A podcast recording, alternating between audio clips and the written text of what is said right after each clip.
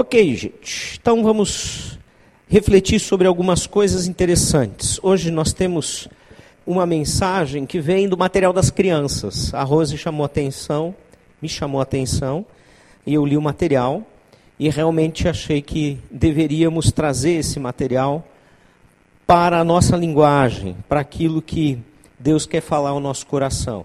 Essa noite nós temos uma noite de ceia e tem tudo a ver com a ceia do Senhor, tem tudo a ver com esse momento que nós vamos ver. Bom, quero começar falando deste movimento que em 7 de janeiro de 2015 em Paris aconteceu a partir de um atentado terrorista muito ruim, né, que atingiu o jornal satírico francês Charlie Hebdo, é, resultando em 12 pessoas mortas e 5 feridas gravemente. Nos próximos dois dias, até dia 9, ocorreram mais dois atentados na França, e se eu não me engano, o número chegou a 19 mortos. Né? É, esse ataque aí inicial foi perpetrado por dois irmãos que se diziam membros do Estado Islâmico do Iraque. Né?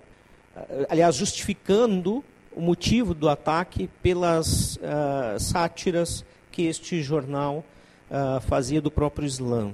Naquele dia em diante, foi interessante, surgiu uma forte onda né, de comoção global que manifestava a identificação na luta contra o terror uh, com essa frase: Eu sou Charlie. Né? E aí todo mundo, todo o globo logo começou e em seguida foi substituído por uh, Somos Todos Charlie. Né? E uh, esse negócio foi falado muito tempo e daquele dia em diante essa coisa se tornou uma febre.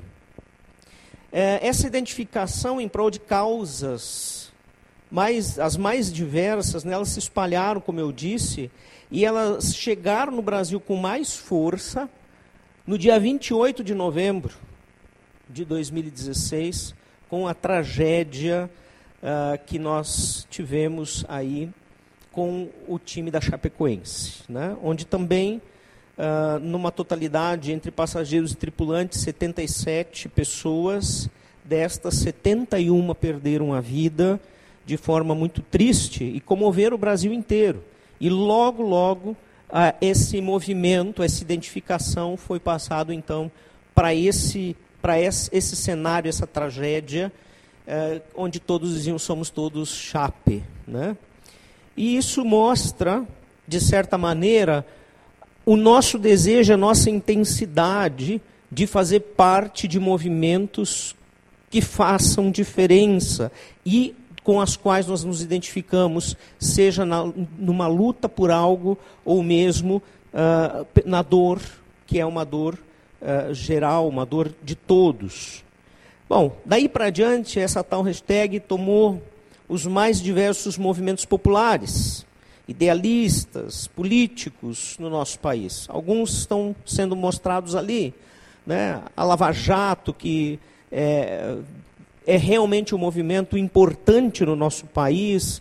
O movimento dos caminhoneiros, a greve, que eu acho que todos nós concordamos, apesar de termos sentido ah, todas as consequências. Enfim, uma luta, uma busca por um Brasil melhor e assim por diante. Agora, na verdade, o que nós também quer, temos que pensar é o seguinte, e eu me pergunto sobre isso. Uh, será que nós somos capazes de nos posicionar em prol de verdades que sejam duras nas nossas vidas? Como, por exemplo, somos todos egoístas? Será que nós poderíamos colocar no nosso Face amanhã, eu sou egoísta? E dizer e admitir que essa é sim uma situação do ser humano por natureza. Será que nós temos coragem ou teríamos capacidade de dizer, somos todos controladores? Queremos que as pessoas façam aquilo que nós gostamos que elas façam, ou aquilo que queremos receber. E muitas vezes nas próprias expressões de romantismo existe o controle presente, porque eu sou romântico, eu sou carinhoso com a intenção de receber de volta. E aí eu volto de novo para o egoísmo. Será que você teria coragem amanhã de todos juntos nós colocarmos nas nossas redes sociais, no Face, no Insta, é, no Twitter, usar uma camiseta que estivesse escrito: somos todos pecadores? Gostamos do pecado, fazemos aquilo que é errado naturalmente. Será que nós nos colocaríamos num movimento que, que realmente mostrasse, refletisse essa realidade das nossas vidas? É mais difícil, né? Porque nós queremos nos identificar sempre com aquilo que é bom. E nós não percebemos muitas vezes que nós precisamos ser mais honestos.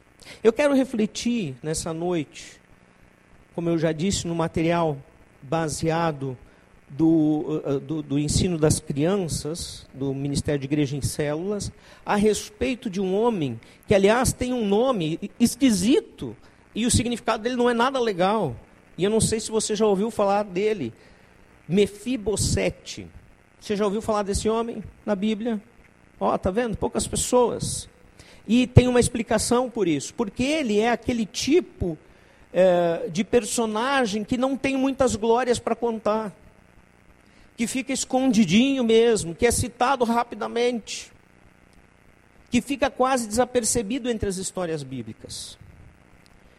Mas vamos ler esse texto e vamos entender o que, que Deus quer nos ensinar através da história deste tal Mefibosete. O texto, ele está em 2 Samuel capítulo 9. São 13 versículos do capítulo 9 que a gente vai ler. Certa ocasião, Davi perguntou: Resta ainda alguém da família de Saul a quem eu possa mostrar lealdade por causa da minha amizade com Jonatas? Então chamaram Zibá, um dos servos de Saul, para apresentar-se a Davi, e o rei lhe perguntou: Você é Zibá? Sou teu servo, respondeu ele. Perguntou-lhe Davi: Resta ainda alguém da família de Saul que eu possa mostrar a lealdade de Deus Respondeu Zibá: Ainda há um filho de Jonatas, aleijado dos pés. Onde está ele? perguntou o rei. Zibá respondeu: Na casa de Maquir, filho de Amiel, em Lodebar. Então o rei Davi mandou trazê-lo de Lodebar. Quando Mefibosete, filho de Jonatas e neto de Saul, compareceu diante de Davi, prostrou-se com o rosto em terra. Mefibosete? perguntou Davi. Ele respondeu: Sim, sou o teu servo. Não tenha medo, disse Davi, pois é certo que eu o tratarei com bondade por causa da minha amizade com Jonatas, seu pai. Vou devolver-lhe todas as terras que pertenciam a seu avô Saul e você comerá sempre a minha mesa. Mefibosete prostrou-se e disse: Quem é o teu servo para que te preocupes com um cão morto como eu? Então o rei convocou Zibá e disse-lhe: Devolvi ao neto de Saul, seu senhor, tudo o que pertencia a ele e à família dele. Você, seus filhos e seus servos cultivarão a terra para ele. Você terá a colheita para que haja provisões na casa do neto de seu senhor. Mas Mefibosete comerá sempre a minha mesa. Zibá tinha quinze filhos e vinte servos. Então Zibá disse ao rei: O teu servo fará tudo o que o rei, meu senhor, ordenou. Assim Mefibosete passou a comer à mesa de Davi, como se fosse um dos seus filhos. Mefibosete tinha um filho ainda jovem chamado Mica. E todos os que moravam na casa de Zibá tornaram-se servos de Mefibosete. Então Mefibosete, que era aleijado dos pés, foi morar em Jerusalém, pois passou a comer sempre à mesa do rei. Impressionante esta história, impressionante esta aparição tão rápida, tão curta na palavra de Deus, mas que tem tanto a nos mostrar.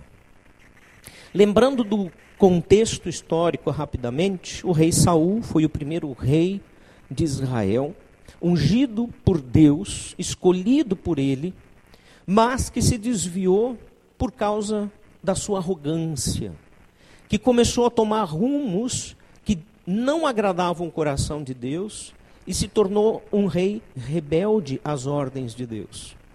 E isso fez com que ele fosse destituído do trono e depois perdesse o espírito de Deus. E o final da vida de Saul foi terrível. Nós vamos ver isso uh, principalmente nos últimos capítulos de, do primeiro livro de Samuel. E logo então Davi foi escolhido por Deus para substituí-lo, mas ainda Saul era rei e de repente percebe que Deus não está mais com ele, que Davi tem o agrado de Deus, é chamado mais tarde como o homem segundo o coração de Deus, e então com inveja e medo de perder o poder, passa a perseguir Davi à morte, mesmo que este era totalmente leal ao seu rei. Veja, um rei que foi ungido por Deus, mas que ainda não tinha sido empossado e estava submisso e sujeito ao rei transgressor. Alguém que sabia o lugar, o seu lugar. Alguém que sabia respeitar a autoridade que Deus havia instituído. Certa ocasião, quando eles estavam fugindo Saul, uh, de Saul, Davi e sua tropa, estavam escondidos numa caverna e Saul precisou aliviar o ventre e foi até aquela caverna. E toda a tropa estava escondida lá. E enquanto que ele estava ali, Davi tirou um pedaço das vestes de Saul sem que ele percebesse. E quando ele já estava de volta, longe, ele gritou do alto do monte, dizendo: Veja, rei, as suas vestes. Está faltando um pedaço. Está aqui comigo. Eu poderia ter te matado. Não há razão para o Senhor, meu rei, me perseguir. Porque eu não quero fazer nada contra você. Essa era a postura de Davi. E esse é o contexto. E finalmente, Davi fez uma amizade muito grande com Jonatas, o filho mais velho de Saul porque Jonatas percebia a loucura do seu pai. E nesta amizade, eles fizeram um pacto verdadeiro de amizade. E o que aconteceu?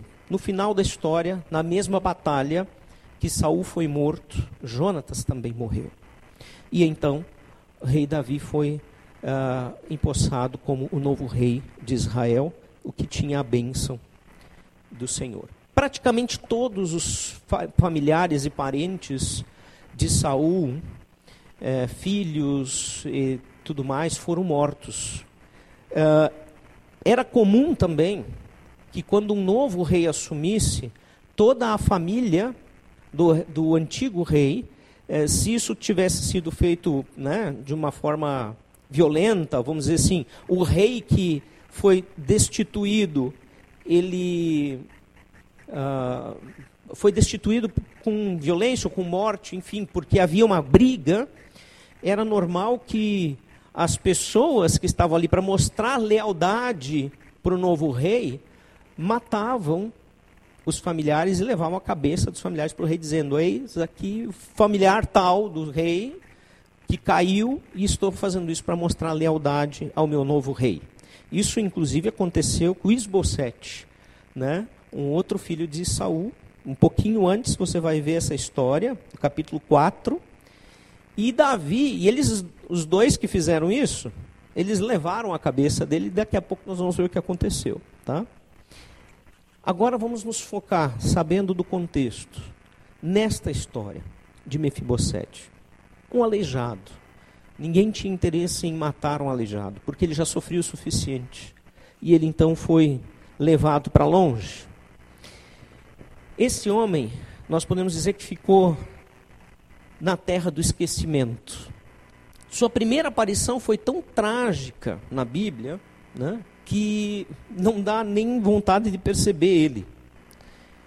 Justamente quando Jonatas, seu pai, e seu avô Saul foram mortos, na hora de fugir, porque como eu disse, eles seriam os próximos, a ama, a que cuidava dele, ao sair correndo para a fuga, acaba deixando uh, Mefibosete com cinco anos então cair e ele então quebra os dois pés e fica aleijado. Nós vamos ver em 2 Samuel 4,4. Né? Como eu disse, no capítulo 4, um pouquinho começa a falar da história da morte uh, da família real de Saul. Jonatas, filho de Saul, tinha um filho aleijado dos pés. Ele tinha cinco anos de idade quando chegou a notícia de Jezreel de que Saul e Jonatas haviam morrido. Sua ama o apanhou e fugiu, mas na pressa ele ela o deixou cair e ele ficou manco. Né? Seu nome era Mefibosete. Mas como já falamos, nenhuma história está na Bíblia por acaso. E apesar de tão pouco conhecido, nós podemos tirar hoje à noite uma grande lição para as nossas vidas. Mais do que uma lição, talvez você possa hoje à noite, com a história deste homem, que parecia tão insignificante na Bíblia, ter uma mudança na sua própria história. Com a morte de seus familiares, a sua descendência andava ameaçada. Embora sabendo que Davi era um homem muito justo e temente a Deus. Não faltavam pessoas, os bajuladores do rei de plantão, dispostas a acabar com a descendência de Saul, como nós já falamos, né? E Isbosete foi um destes que foi morto por Recabe e Baana, benjamitas, filhos de Rimon, que eram servos do próprio Isbosete. Ou seja, eram servos enquanto que Saul era rei. Davi se tornou rei, eles ainda estavam com ele, mas aproveitaram a ocasião para poder matá-lo enquanto que ele estava dormindo, o decapitaram e levaram para Davi né, a sua cabeça. Se você quiser ler, no versículo do capítulo 4 de 2 Samuel de 8 a 12, nós não vamos fazer essa leitura porque não é o nosso foco. Eles fazem isso, levam a cabeça para Davi e qual é o prêmio deles? É a cabeça deles. Porque Davi diz: Eu prometi para Jonatas que ninguém colocaria a mão na descendência de Saul e prejudicaria o, alguém que não tem nada a ver com a história. Então, tão certo como vocês estão aqui trazendo a notícia e a cabeça da morte de Isbosete, vocês também serão mortos. Né? E eles então receberam a paga. Bom, de, se fosse uma outra situação, num outro reinado, o normal seria que o rei aproveitasse a oportunidade para se vingar do rei Saul, que perseguiu uma grande parte, muitos anos da vida de Saul, perseguiu ele à morte. Davi teve que uh, uh, viver em situações as mais terríveis, em cavernas, escondido, fugindo como um bandido o tempo todo, por causa da loucura de Saul mas por causa do amor fraternal entre Jonatas, filho de Saul, e Davi, essa situação uh, não aconteceu. É, ele permaneceu fiel à promessa que tinha feito a Jonatas, filho de Saul, que jamais levantaria a mão contra descendente seu. Você vai ver isso em 1 Samuel, capítulo 20, os textos estão aqui projetados. 1 Samuel capítulo 20, 14 a 17. Eu vou ler só o 14 e 15 que diz assim: Se eu continuar vivo, Jonatas falando com Davi, mostre a lealdade do Senhor a mim, mas se eu morrer, porque Jonatas sabia que estava correndo risco, jamais deixe de mostrar a sua lealdade para com a minha família. Inclusive, quando o Senhor eliminar da face da terra todos os inimigos de Davi, porque Jonatas reconhecia, sendo filho do Saul, reconhecia que Deus havia ungido Davi como rei. Para ele era certo que isso ia acontecer em algum momento e que todos os inimigos de Davi seriam eliminados. E ele pede isso então, mesmo quando chegar esse tempo. Seja bondoso com a minha descendência. Seja misericordioso, mostra lealdade com a nossa amizade. E assim, num belo dia, o Espírito de Deus desperta Davi, o rei segundo o coração de Deus. Talvez ele não tivesse nem conseguido dormir direito aquela noite, pensando e lembrando da amizade que tinha com Jonatas. Quando ele soube da morte de Jonatas anos antes, chorou amargamente. Seu melhor amigo, aquele que foi um verdadeiro amigo, e de repente ele lembra da promessa que ele tinha feito. Certa ocasião, versículo 1, Davi perguntou: Resta ainda alguém da família de Saul a quem eu possa mostrar lealdade por causa da minha amizade com Jonatas? Então ele manda chamar este Zibá, que era servo de Saul. Veja, era servo de Saul enquanto ele estava vivo, mas ele não foi morto porque eles se submeteram ao reinado de Davi. Por isso que toda vez aparece, sim, sou eu, Zibá, teu servo. Essa é a ideia. E ele descobre então que existe o Mefibosete. Alguém que não tinha importância nenhuma. Muito menos uma aparência real, porque era alguém defeituoso. Ele era aleijado, coxo, indigno. Vamos lembrar mais uma coisa importante. Nós vivemos numa época onde a inclusão é muito importante e muito valorizada, mas isso não acontecia naquela época. As pessoas defeituosas eram consideradas indignas, ou porque cometeram um pecado grave e por isso receberam castigo de Deus com um defeito, ou porque seus pais eram más e receberam castigo dos pais e assim por diante. Esta era a visão errada, não bíblica, mas era a visão errada, cultural do povo daquela época. Então ele era esse, essa pessoa rejeitada de certa maneira, né? que não tinha uh, nenhum valor, né? que não tinha nenhum afã. Então ele manda chamar, né? e nós vimos já no texto o que acontece, para que ele pudesse falar da misericórdia, mostrar a misericórdia para aquele homem que vivia na miséria e no anonimato. Né?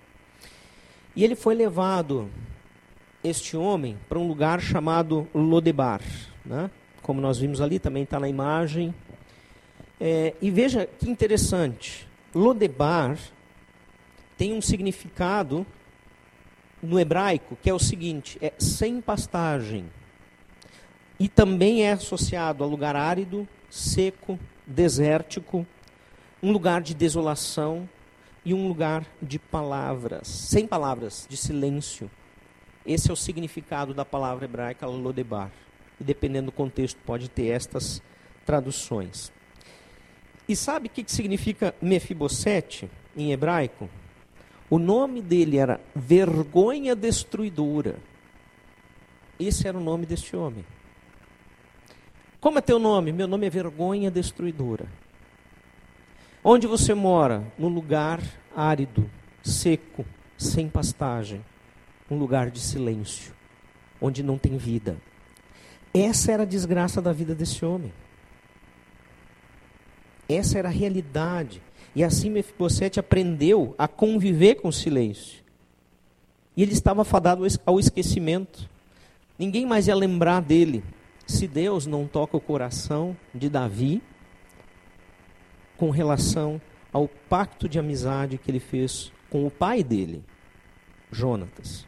Então, quando ele foi apresentado a Davi, ele próprio, como nós lemos no texto, ele se comparou ao quê? A um cachorro morto, a um cão morto. Mefibosete prostrou-se e disse: Quem é o teu servo? Ele fez essa indagação para Davi: Quem é o teu servo para que te preocupes com um cão morto como eu? Eu sou o nome, meu nome, eu sou aquele que é vergonha destruidora. Eu moro num lugar onde ninguém quer morar. Eu sou aleijado. Eu não tenho valor. Por que você está lembrando de mim? Para eu comer na tua mesa? Para receber todas as terras do rei Saul. Veja, um rei tinha muitas terras. E o que, que ele disse?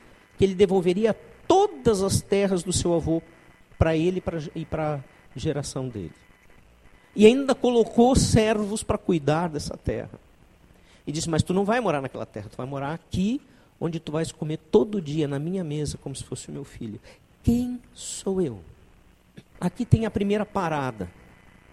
E quando eu li esse, essa parte, o que eu posso pensar de uma pessoa que tem esse nome, vergonha destruidora, que é aleijado, que mora numa terra do esquecimento? Quem liga para um cão morto, que está lá na estrada, foi atropelado? Quem liga? Quem se importa com alguém que não pode produzir, que depende dos outros, talvez para ser apoiado e carregado? Qual valor tem um, um descendente de um rei envergonhado, caído e morto? Que honra que ele tem? Eu fiquei pensando, que situação difícil. E eu lembrei de uma coisa. Será que você e eu já nos sentimos um Mefibosete algumas vezes na nossa vida? Será que você tem se sentido assim, alguém sem valor? Alguém que não tem nenhum tipo de honra? Alguém que perdeu o crédito? Eu não sei a tua história. Eu sei a minha história e sei que em momentos da minha vida eu me senti assim, mesmo não estando na situação que ele está. Mas vamos refletir sobre isso. E vamos ver a continuação da história, porque tem uma continuação linda. Nós vemos um, um homem resgatado, um homem lavado e um homem que foi honrado. Então nós podemos imaginar a cara do Mefibosete quando ele che chega lá na casa onde ele mora e chega o mensageiro do rei e diz: Olha, o rei Davi está te chamando. Bom, para que, que deveria ser? Bom, lembraram de mim. Já morreu todo mundo, morreu meu pai, morreu meu avô. Isso não foi pela mão de Davi. Né? Na verdade, nenhum deles foi pela mão de Davi. O próprio Esbocete foi por causa dos bajuladores do rei. Né? Uh, agora vai ser minha vez. Chegou a minha vez de morrer. Lembraram dessa coisa aqui para matar. Eu imagino que foi isso que passou na cabeça desse homem. Eu imagino que foi isso que ele, que ele na hora, deve ter sentido. Mas ao encontrar-se com Mefibosete, Davi disse aquilo que Deus sempre diz à alma assustada e perturbada. Que, que o anjo disse para as mulheres quando foram ver o corpo de Jesus e não encontraram e viram o anjo? O que, que foi a primeira palavra que ele disse para elas? Primeira frase. Não não temas.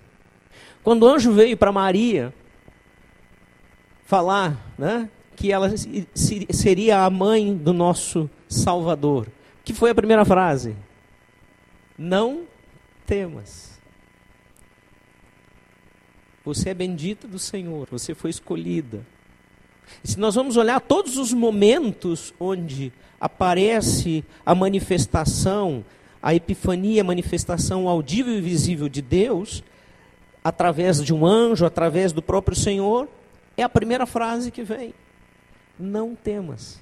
Não tem motivo de ter medo, porque o que eu tenho para te dar é bom, é maravilhoso. Não fique com medo. Versículo 7 do capítulo 9. Embora Mefibosete naquele momento representasse a própria miséria, a decadência de um reino e de um rei, Davi usou de bondade, de misericórdia para com ele. Por quê? Porque é justamente a fraqueza que atrai a graça. Aquele homem deficiente, ele foi recebido com amor, que não era comum naquela época para pessoas como ele. Ele foi reconduzido a uma vida digna e passou a alimentar-se na mesa do rei. Ou seja, Mefibosete reconheceu que nada merecia. Eu não tenho valor. Eu não tenho nenhum mérito para isso. Mas o que acontece? Ele recebeu terras de herança do seu pai, versículo 9, provisão com fartura, versículo 10. A bênção e a honra de sentar-se à mesa do rei, nós vamos ver isso do, do, do 7, 10 a 13. E ele foi tratado como um filho, versículo 11. Davi amava aquele menino que agora não era mais menino, já era um homem, talvez porque via nele traços do seu amigo Jonatas e porque era leal àquilo que ele prometia. E é interessante que ele diz: Eu quero mostrar, quando ele manda Zibá, eu quero mostrar lealdade de Deus para ele, não a minha. A lealdade de Deus. Eu sou só instrumento, como o seu Augusto falou. Lembrando do nosso livro que estudamos ano passado, Instrumentos nas Mãos do Redentor. Se você não leu, leia. Leia, vale a pena. Nós podemos dizer que Mefibosete foi resgatado da terra do esquecimento, lavado da sua vergonha destruidora, que é o nome, e elevado à mais alta honra que um plebeu poderia ter num reino, sentar-se à mesa do rei, e não só uma vez, todos os dias até o resto da sua vida, todas as refeições. Tipo ele chegando, né? Hora da janta. Manco, cheguei, tá na hora, tá? Tô aqui. E ele se alimenta no palácio. Assim. Essa é a nova situação de Mefibosete. O que, que ele fez para merecer isso? Nada. Estava lá quieto no cantinho do esquecimento dele. Estava lá encolhido, se sentindo o pior do lixo. Não fez nada. E de repente, de uma hora para outra, o que tudo, quando tudo parecia perdido, quando ele de repente imagina, agora eu vou morrer de vez, quem sabe agora termina o meu suplício, ele recebe tudo isso de graça. De graça. Será que você também precisa ser resgatado? Seu fracasso, sua vergonha, quem sabe estão todos os dias diante dos teus olhos? Talvez seja um fracasso, uma vergonha que você nem conhece, ou que os outros não conhecem, bem escondida. Você também se sente abandonado, esquecido, como um cão morto? Tem alguém, como Davi, que não esqueceu de você. Enfim, somos todos Mefibosete.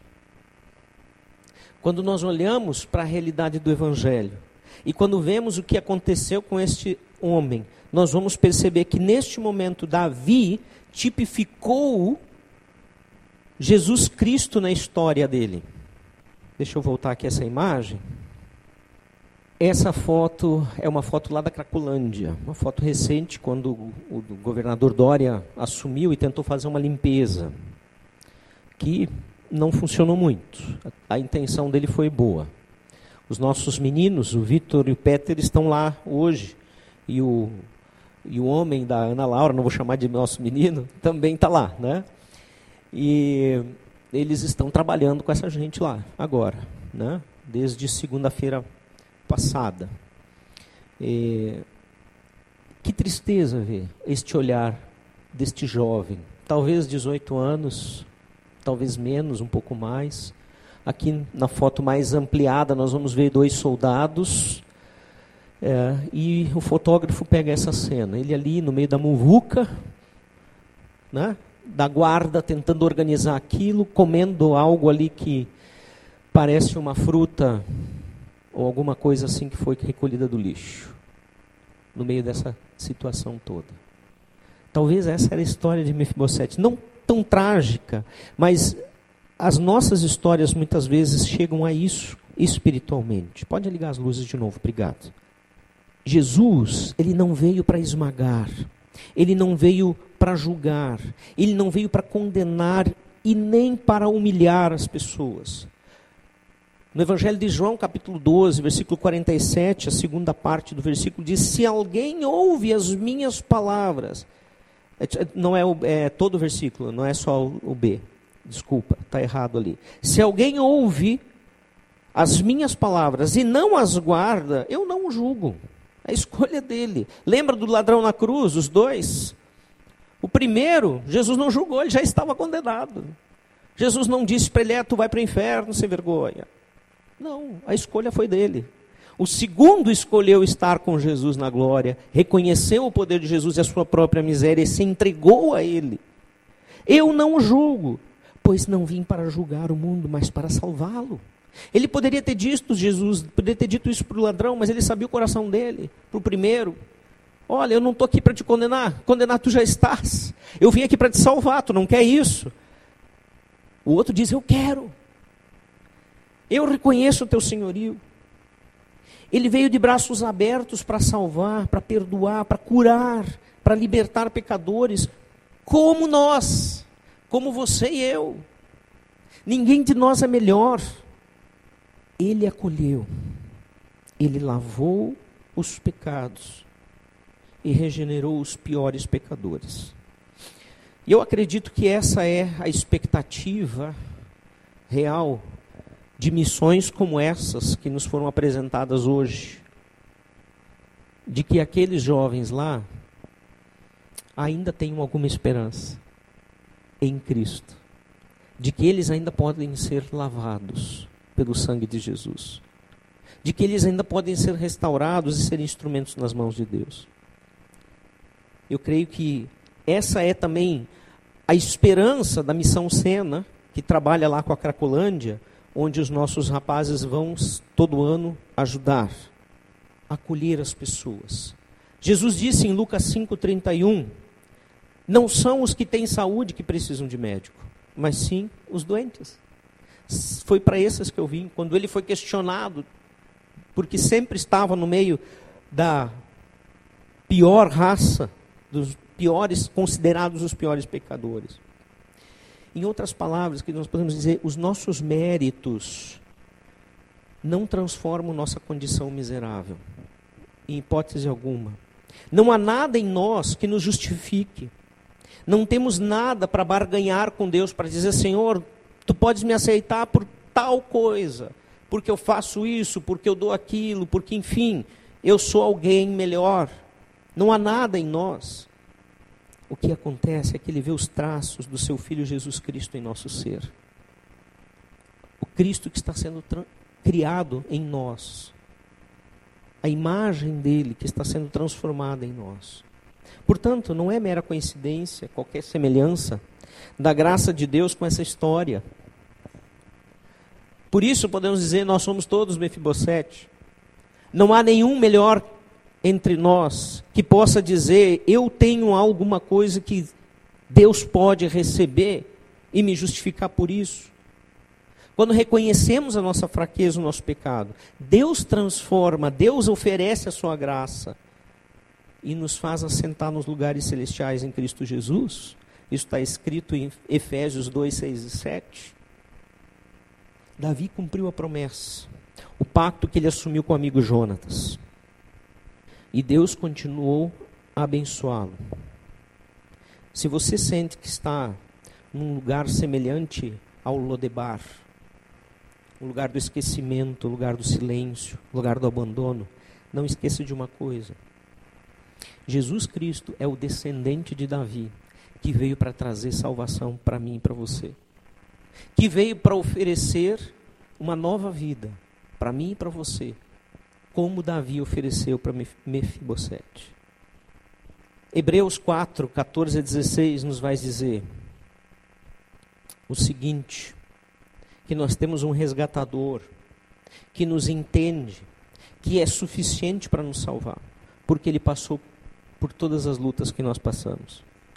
Diz assim: portanto, visto que temos um grande sumo sacerdote que adentrou os céus, Jesus, o Filho de Deus, apeguemos-nos com toda a firmeza à fé que professamos. Pois não temos um sumo sacerdote que não possa compadecer-se das nossas fraquezas, mas sim alguém que, como nós, passou por todo tipo de tentação, porém sem pecado.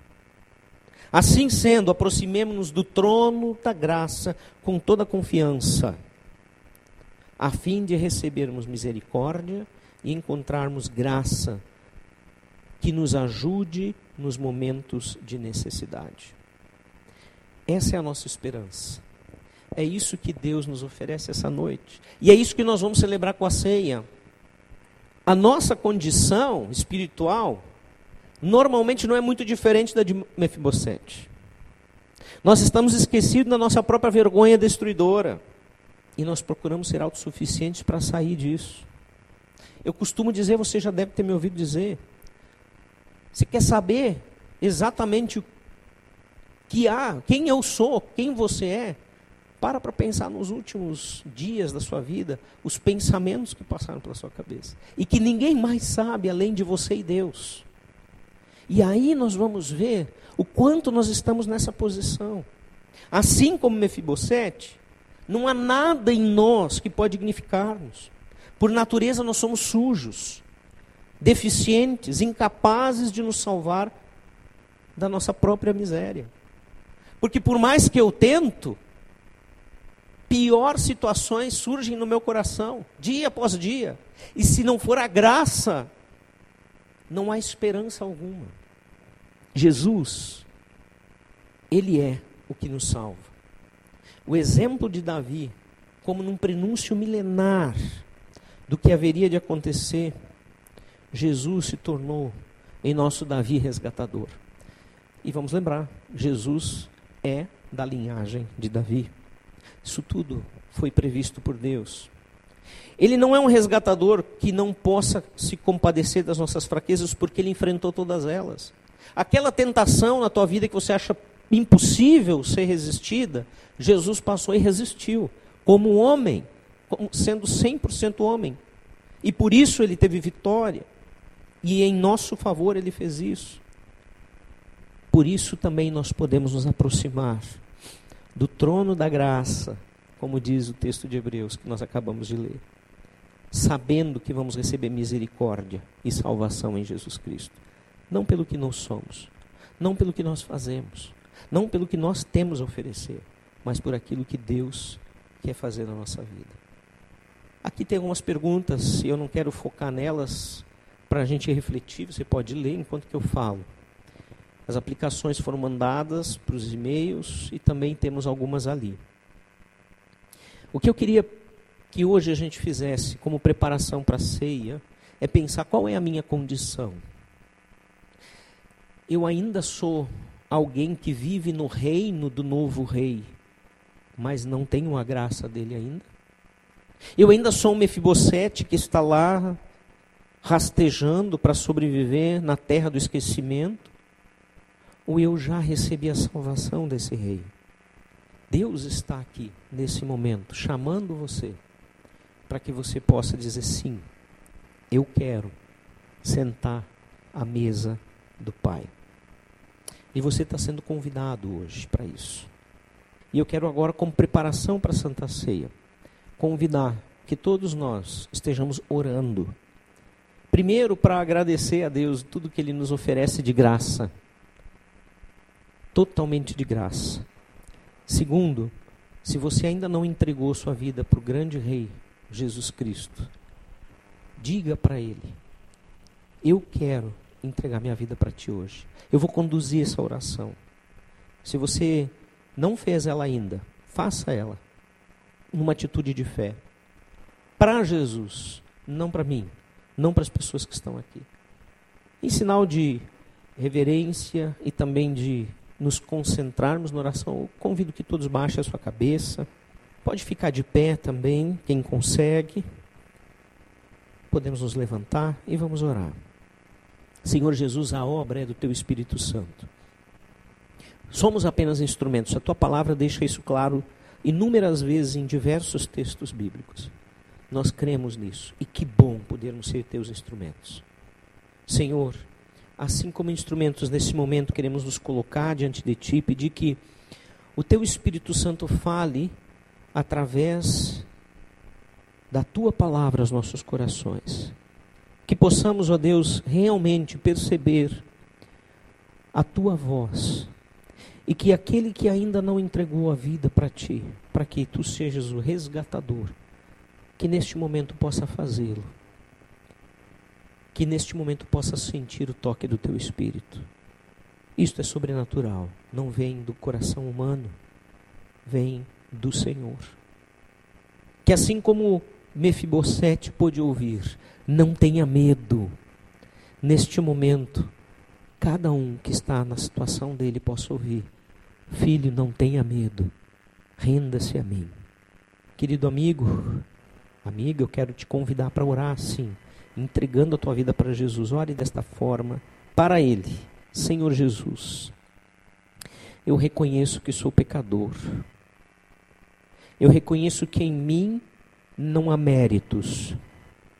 Eu reconheço que necessito da tua graça, do teu perdão e da tua salvação. Convido neste momento, Jesus, para que tu sejas o meu Senhor e o meu Salvador. Entra na minha vida, purifica-me e livra-me de todo o mal que Satanás intenta contra a minha vida. Assim eu oro em nome de Jesus, para a tua glória. Amém. Amém. Podem sentar. Você está sendo convidado a sentar-se à mesa do rei, não do rei Davi mas do Rei dos Reis, Jesus Cristo. Quero pedir que dois homens, por gentileza, centralizem mais a nossa mesa da ceia, para que as pessoas possam circular em volta dela, porque este é o momento que nós sentamos simbolicamente à mesa do Rei dos Reis. Um dia nós vamos sentar de verdade à mesa do Rei Jesus. Que fantástico vai ser isso quando pudermos sentar na presença de Jesus, participar das bodas do Cordeiro. Que maravilha poder comer com Jesus. Como na última ceia ele disse: Isso que está acontecendo aqui não é um mero ritual, uma tradição, é sobrenatural. É algo que Deus impacta no coração daqueles que o buscam. Lucas 22, 14 a 20 mostra o momento onde Jesus, depois de tudo preparado, depois do lava-pés, quando ele mostra para os seus discípulos que aquele que quer ser o maior entre o, no, no reino de Deus seja o que sirva a todos. Quando ele mostra isso na prática, ele diz: quando chegou a hora, Jesus e os seus apóstolos reclinaram-se à mesa e disse-lhes: Desejei ansiosamente comer esta Páscoa com vocês antes de sofrer. Pois eu lhes digo: não comerei dela novamente, até que se cumpra no reino de Deus. Recebendo um cálice, ele deu graças e disse: Tomem isto e partilhem uns com os outros, pois eu lhes digo que não beberei outra vez do fruto da videira, até que venha o reino de Deus. Tomando pão, deu graças, partiu e deu aos discípulos, dizendo: Isto é o meu corpo dado em favor de vocês. Façam isso em memória de mim. Da mesma forma, depois da ceia, tomou o cálice, dizendo: Este é o cálice, é a nova aliança no meu sangue, derramado em favor de vocês. E ali Jesus está simbolizando, através da ceia, quando eu como os elementos, eu estou simbolizando, eu estou reconhecendo que Jesus vive em mim, que ele passa a habitar dentro de mim, e a partir de mim, ele vive para os outros e abençoa os outros. No texto de 1 Coríntios, quando Paulo lembra a instituição da ceia, ele faz um, uma advertência muito séria para aqueles cristãos que estavam se reunindo para a ceia de maneira imprópria. Ele diz: portanto, todo aquele que comer o pão ou beber o cálice do Senhor indignamente será culpado de pecar contra o corpo e o sangue do Senhor. Examine-se o homem a si mesmo, e então coma do pão e beba do cálice. Pois quem come e bebe sem discernir o corpo do Senhor, come e bebe para a sua própria condenação. E quando Paulo está dizendo isso, ele não está dizendo que se você comer de uma. porque tem, tem algum pecado no seu coração. E aí você participou da ceia. Pronto, agora vai cair um raio na sua cabeça. Né? Não. Não é um raio, você vai ser atropelado na frente. Não, também não. Nada disso. O indignamente é não reconhecer que Jesus é teu Salvador. É não reconhecer que esse corpo foi vazado na cruz por você e por mim. É não reconhecer que esse sangue foi vertido até a última gota sobre a terra, para que ele sem vida pudesse nos dar vida através do sangue. É não reconhecer que ele é, ressuscitou dos mortos e hoje tem poder para me dar vida. Essa é a forma indigna. Porque se fosse por pecado, é só lembrar a frase de Jesus para aqueles que trouxeram a mulher pega em adultério diante dele. Quem não tem pecado, que atire a primeira pedra. Quem de nós poderia participar da ceia nessa condição? Então nós queremos nesse momento participar e você pode pegar os elementos aqui à frente para tomar a ceia com alguém ou mesmo com um grupo de pessoas, como você quiser. E no final, nós vamos então orar para finalizar o nosso tempo aqui. Vinde, tudo está preparado, fiquem à vontade.